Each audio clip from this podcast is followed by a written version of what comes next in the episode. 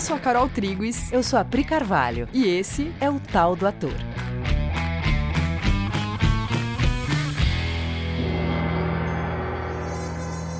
E aí, galera? Oi, gente. Beleza? Vocês estão bem? Bom, seguinte, a gente está nessa fase, né, de falar sobre o trabalho do ator sobre si mesmo, porque a gente percebe que técnica por si só não faz verão.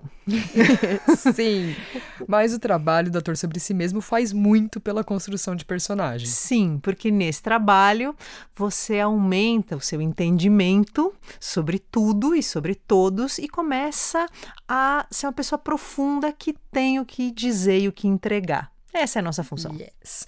Então, vamos lá para a prática disso no trabalho, né? Então, você tá lá e você pega uma grande personagem, ou todas as grandes personagens. Hamlet. Nora, todos os personagens do Ibsen. Todos os personagens do Chekhov. Todas as personagens do Strindberg. Do Ionesco. Do Beckett. Do Tennessee Williams. Do Pinter, né? O filho volta para casa depois de muitos anos para apresentar a esposa para o pai e para o irmão. A história vai, a história vem. A esposa decide ficar com o cunhado agressivo e com o sogro dentro de um jogo de dominação pesado, abrindo mão de voltar para casa com seu marido e filhos. Você pega essas personagens e você não vai saber o que fazer com elas. Você não vai saber nem por onde começar, a não ser que você tenha muito conhecimento de processo humano. Não que você precise fazer uma faculdade de psicologia para ser ator, o que seria ótimo, né? Eu lembro na faculdade, eu tendo essa matéria, né, psicologia, filosofia, antropologia, né, dava para perceber que os professores queriam muito oferecer para um monte de gente de 17, 18 anos um tanto que fosse de conhecimento existencial porque senão, como que você faz Antígona? Ela mata os filhos para poder se vingar. Como que você entende isso? Como que você se aproxima disso? O próprio Hamlet, né? Porque ele vê o espírito do pai, o pai conta para ele que foi assassinado pelo irmão, pede para que o Hamlet vingue a sua morte e o Hamlet nem sai de lá para executar a ação e nem para não executar. E até aí tudo bem, ele está confuso, só que aí ele vai entrar numa investigação tão profunda sobre a alma humana, sobre as relações, sobre como a gente vive a vida no mundo, que fica muito difícil para o ator conseguir acompanhar todas essas camadas que o Hamlet vai investigando. As personagens do Nelson Rodrigues, sei lá, uma mulher branca se casa com um homem negro e mata todos os filhos que ela tem dele porque os filhos são filhos de um homem negro. O que, que é isso? Do que que o Nelson está falando? Qual o assunto? Se você não entender muito de mente humana, você não consegue saber qual é o assunto da peça. Todas as tragédias gregas, né? O Édipo, por que ele cega os próprios olhos? Qual o assunto aqui? Eu matei o meu pai, casei com a minha mãe, sou um ótimo rei. O que, que o Ésquilo está falando aqui? As três irmãs do Chekhov, que ficam lá esperando, esperando, esperando e nunca voltam para Moscou. Aí o seu professor, para te ajudar, te conta que é um momento na Rússia onde a aristocracia decadente, pré-revolução, se sente presa numa coisa, sentindo a iminência de uma mudança que está por vir, e que o Chekhov está escrevendo nesse contexto e de alguma maneira reflete isso. Mas isso ainda assim não é suficiente, porque não é suficiente até eu conseguir entender onde isso me diz respeito. Só que isso que a gente está falando não serve só para fazer grandes personagens, né? Mesmo um personagem mais cotidiano, para ficar bom, incrível, humano, vai precisar do olhar de um bom ator sobre ele. Eu lembrei de uma coisa que o meu professor falava. Ele dizia: se não é para você iluminar o texto no papel, deixar o texto mais fácil, sabe, chegando mais nas pessoas, não faz sentido montar. Fica mais fácil distribuir o livro para a plateia e ela lê.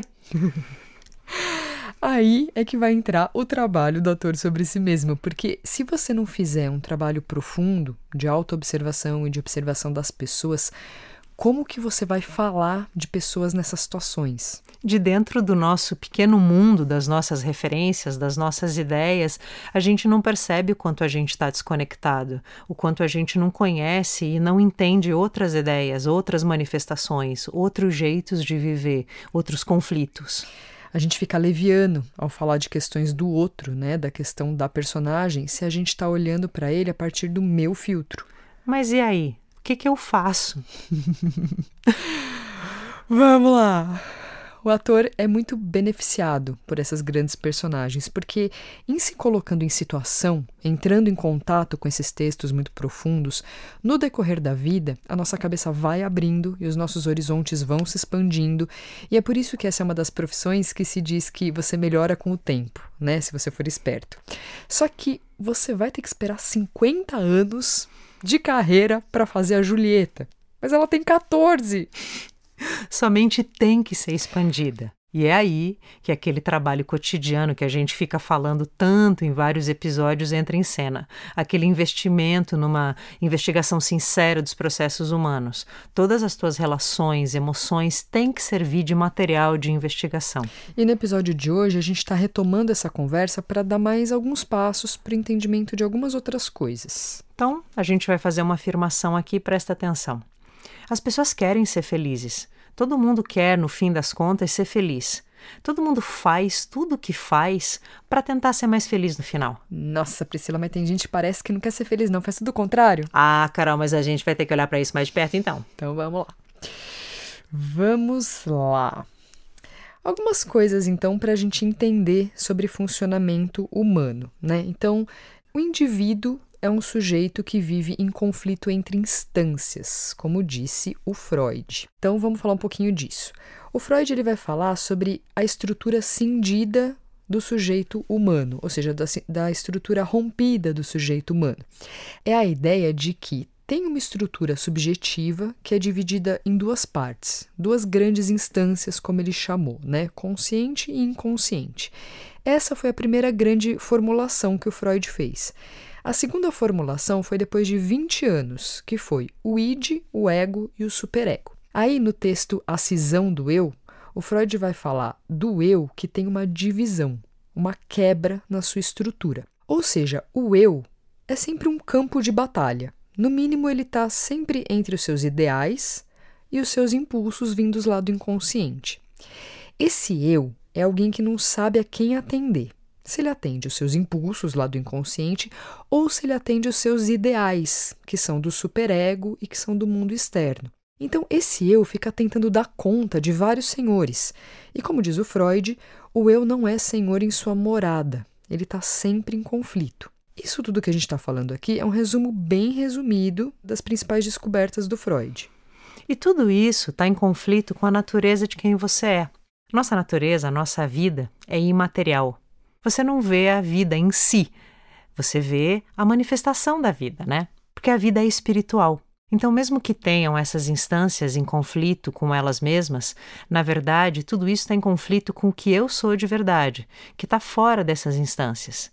Então, mesmo que eu tente satisfazer uma instância ou outra, ou mesmo que eu tente me equilibrar entre essas instâncias, tem algo que, se eu não olhar, eu vou continuar em conflito, que é o conflito entre o que eu sou e essas instâncias. Eu fico tentando arrumar essa casa, mas é uma casa que não me pertence, porque a casa que me pertence é outra. Minha vida é espiritual. Essa é uma das dificuldades de entender o Shakespeare ou Goethe, que são autores ancorados na realidade existencial, ancorados na realidade espiritual, que falam a partir dessa instância, dessa compreensão. E o ator só vai conseguir fazer uma personagem desses autores, conforme essas personagens foram pensadas por eles, se esse ator for olhar de onde os autores estão olhando. E por que a gente está falando disso?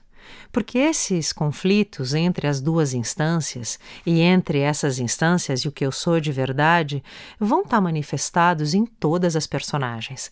Personagem é a manifestação desses conflitos, é a personificação desses conflitos. Eu entendendo esses conflitos, eu consigo entender onde está a minha personagem.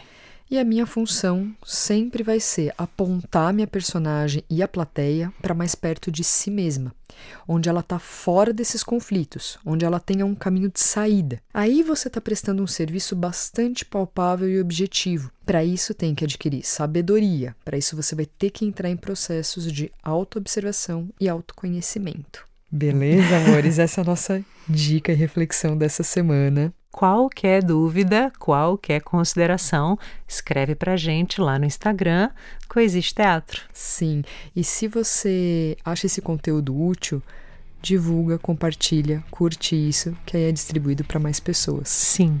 E até semana que vem. Um beijo. Tchau.